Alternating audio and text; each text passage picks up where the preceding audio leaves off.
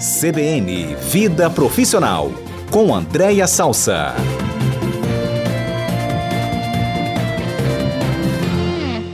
Andréia, bom dia. Bom dia não, boa tarde, Andréia.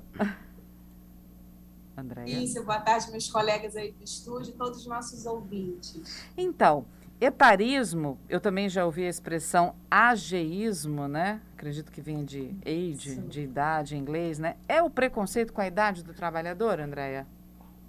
É, na realidade, ele é um termo bem antigo, né? Eu acho legal porque nem todo mundo está familiarizado com essa expressão, a gente entender de onde surgiu, né? É bem antigo, começou realmente lá nos Estados Unidos, em 1969 um gerontologista chamado Robert Butler, ele conceitou da seguinte forma, Patrícia, que é a forma de intolerância relacionada com a idade, com conotações semelhantes ao racismo e sexismo direcionada a pessoas idosas. E em 99 veio um outro autor chamado Palmore que ele ampliou o uso desse termo para preconceito ou discriminação contra ou a favor de um grupo etário. Então, não necessariamente idoso, mas qualquer favorecimento ou preconceito, qualquer faixa etária, mas a gente sabe que isso tem sido muito direcionado às pessoas mais maduras, mais experientes e aos idosos. Então, sim, em grandes linhas, o etarismo é um preconceito na hora de contratação ou aproveitamento para o mercado de trabalho. Inclusive, esse nosso tema de hoje, ele foi motivado por meio de uma dúvida de uma ouvinte nossa, a Fernanda Anchieta, que é administradora. A gente vai ouvir um trechinho ainda do que a Fernanda comentou com a gente. Vamos ouvir. Fernanda Anchieta. Olá, aqui é a Fernanda Anchieta, sou administradora especialista em tecnologias de recursos humanos e atuo como consultora de RH. Gostaria de sugerir um tema para o CBN Vida Profissional dessa segunda-feira. O tema é etarismo. E gostaria de saber de que forma as organizações estão inserindo profissionais com mais de 40 anos no mercado de trabalho, uma vez que são profissionais com maior bagagem profissional e que estão na contramão do apagão de mão de obra. E é para ela e para outras pessoas que muitas vezes estão sentindo na pele, né? Que a gente vai falar Exato. sobre isso, né, Andréia? E, e, bom, é, com que idade começaria esse etarismo? A gente percebe que o mercado está muito jovem, quanto mais tecnologia, mais jovens envolvidos em tecnologia. E aí, antes, já existia um preconceito com as pessoas acima de 60, 65 anos, parece que essa idade está caindo. 40 anos já é considerado velho? Pois é, muito complicado. Né? Primeiro, agradecer a participação da Fernanda e convidar sempre os ouvintes a mandarem áudios para a gente, mensagens sugerindo textos e temas que são muito interessantes para a gente comentar. É, eu acho muito interessante, né, Patrícia, a gente ver e perceber o quanto de fato as pessoas estão sentindo isso na pele.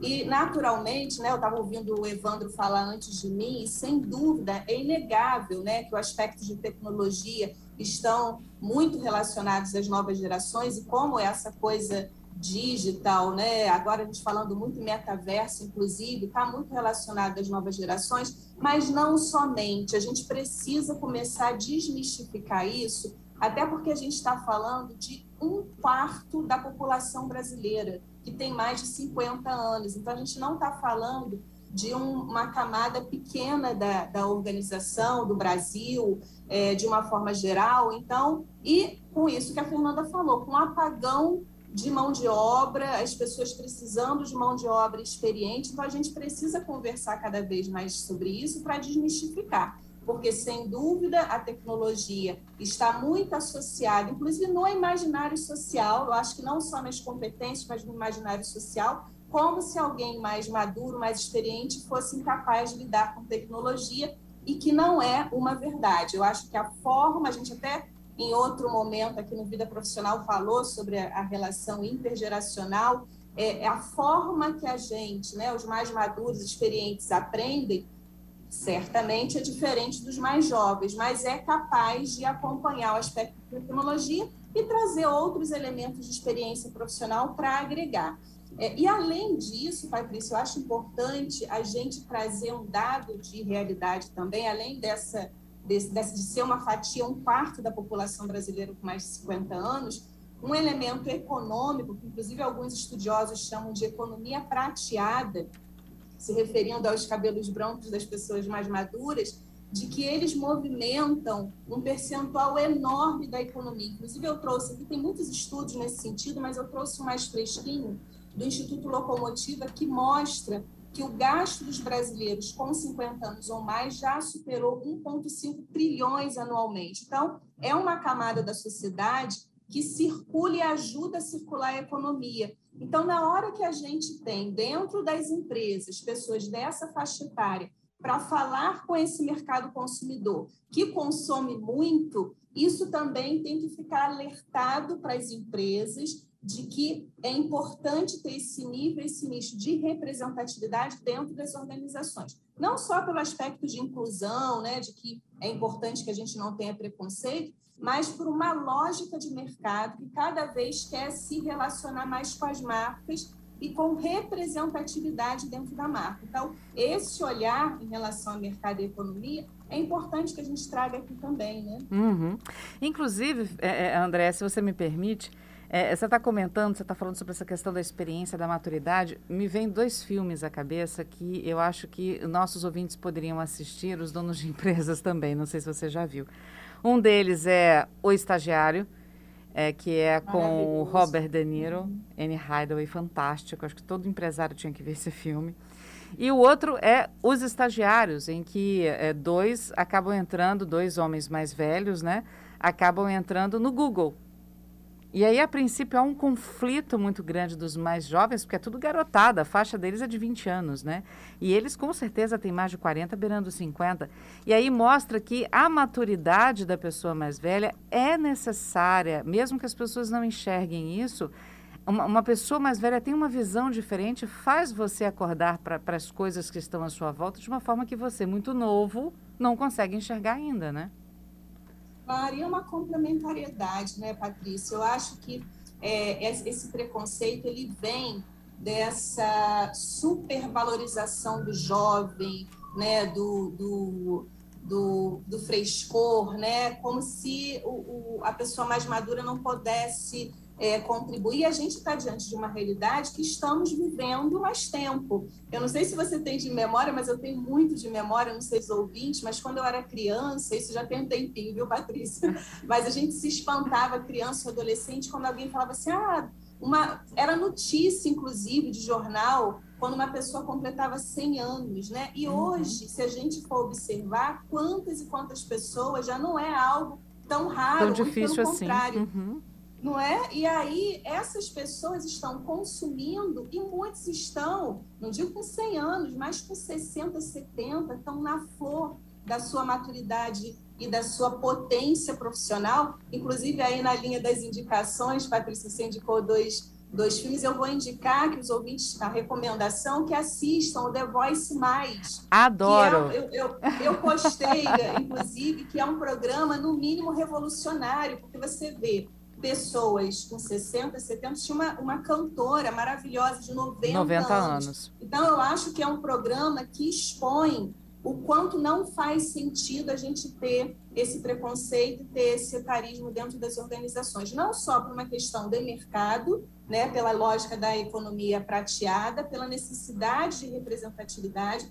pela maturidade profissional e o quanto a relação intergeracional ela fomenta para os processos de inovação, porque a gente não quer aqui negar né, o valor da juventude. Imagina, nós já fomos jovens, mas também a experiência. E o importante, uma, um tom que a gente tem, tem contribuído bastante aqui no Vida Profissional, que é o quanto a gente precisa ampliar nossa consciência para o sentido de coletividade e sociedade, porque na, na medida que a gente ajuda a construir este caminho de inclusão para faixas etárias mais maduras, a gente está ajudando a construir o nosso futuro, porque se tem uma coisa que todo mundo vai fazer, espero que a gente é, tenha essa experiência, é envelhecer, né? Então, uhum. todos nós, o rapaz de 20, 30 anos, ou a moça, ele vai chegar, se tudo der certo, né, aos 60, 70 anos. E como a gente está vivendo mais, a gente não quer abandonar um lugar na nossa vida que é muito pulsante, que é a nossa dimensão profissional e de trabalho. A gente, né, é, viver, trabalhar é viver, viver tem relação com o trabalho e com felicidade.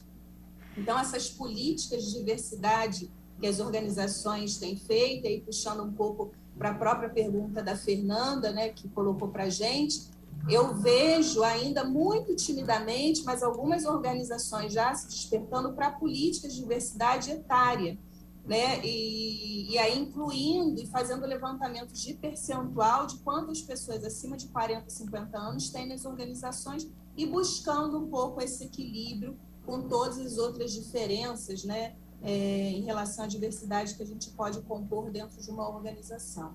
Bom, vamos combinar que essas diferenças de idade, elas melhoram também a interação, a cooperação entre as equipes, entre os times de uma empresa, né? Sem dúvida. E reflete a sociedade, né, Patrícia? Uhum. Porque muito dos produtos, muito dos modelos de negócio, eles estão e precisam estar a serviço da sociedade, seja oferecendo um produto, seja oferecendo alguma prestação de serviço, e se dentro da composição dos, dos meus empregados, colaboradores, o nome que quiserem dar, funcionários, eu tiver representantes dessa sociedade, você imagina as diferenças de olhar para que eu possa produzir produtos e serviços que reflitam os interesses da organização e os interesses da sociedade.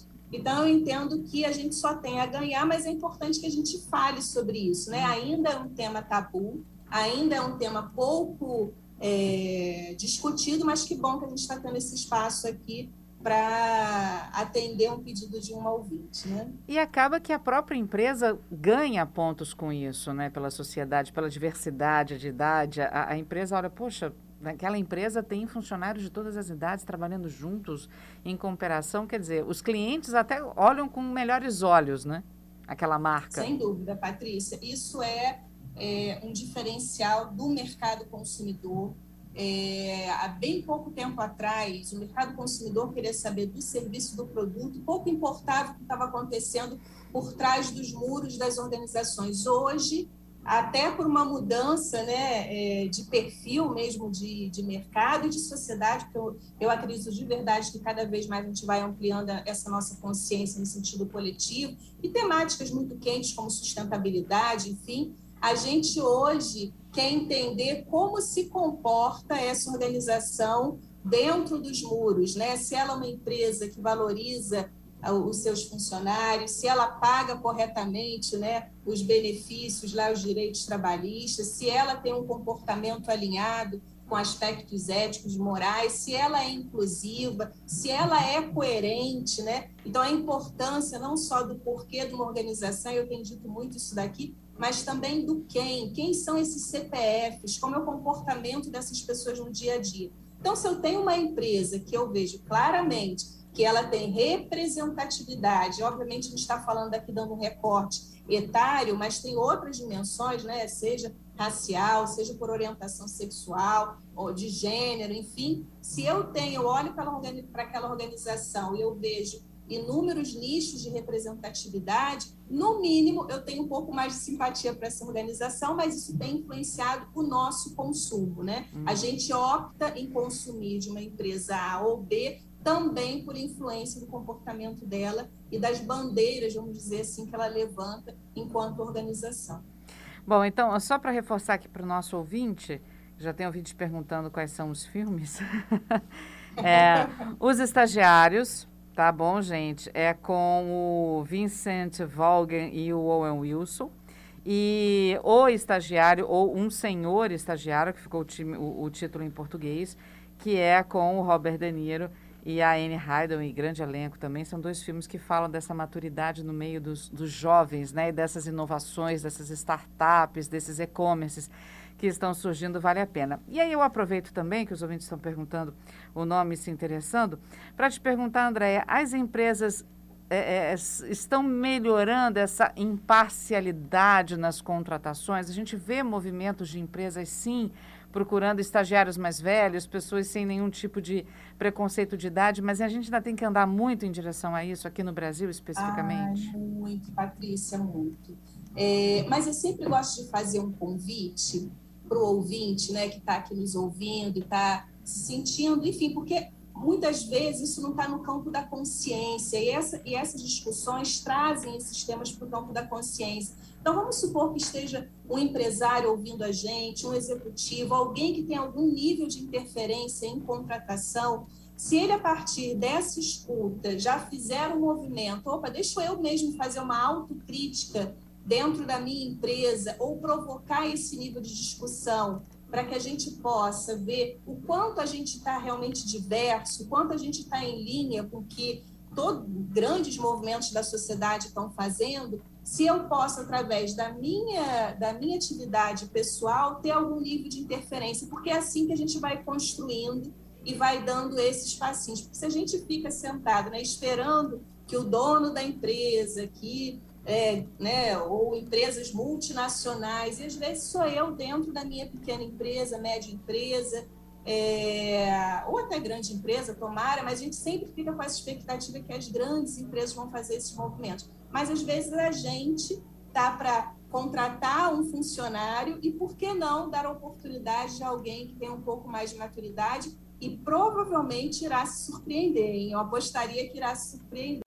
Então, eu entendo que sim, estamos muito devagar, mas eu acredito nessa atitude que cada um, dentro da sua possibilidade, possa fazer e incentivar não só o debate, né? Uhum. Sugestão, por exemplo, na medida que a Fernanda sugere né, essa pauta, ela está fazendo a parte dela também. Nós estamos fazendo, e provavelmente os ouvintes que perguntam se interessaram por o filme estão fazendo, em certa medida, o movimento deles. Então, uhum. aos poucos, a gente vai contribuindo e mudando essa realidade que, repito, precisa ser mudada, seja porque estamos vivendo mais, uhum. seja porque a economia está sendo movimentada pela chamada economia prateada, seja porque o mercado consumidor quer ser, se ver representado dentro das organizações. Andréa Salso, obrigada mais uma vez por estar conosco, viu, aqui no Cotidiano. Eu que agradeço, foi um prazer. Até segunda-feira que vem. Até segunda que vem. Gente, vamos para o Repórter CBN, a gente já volta.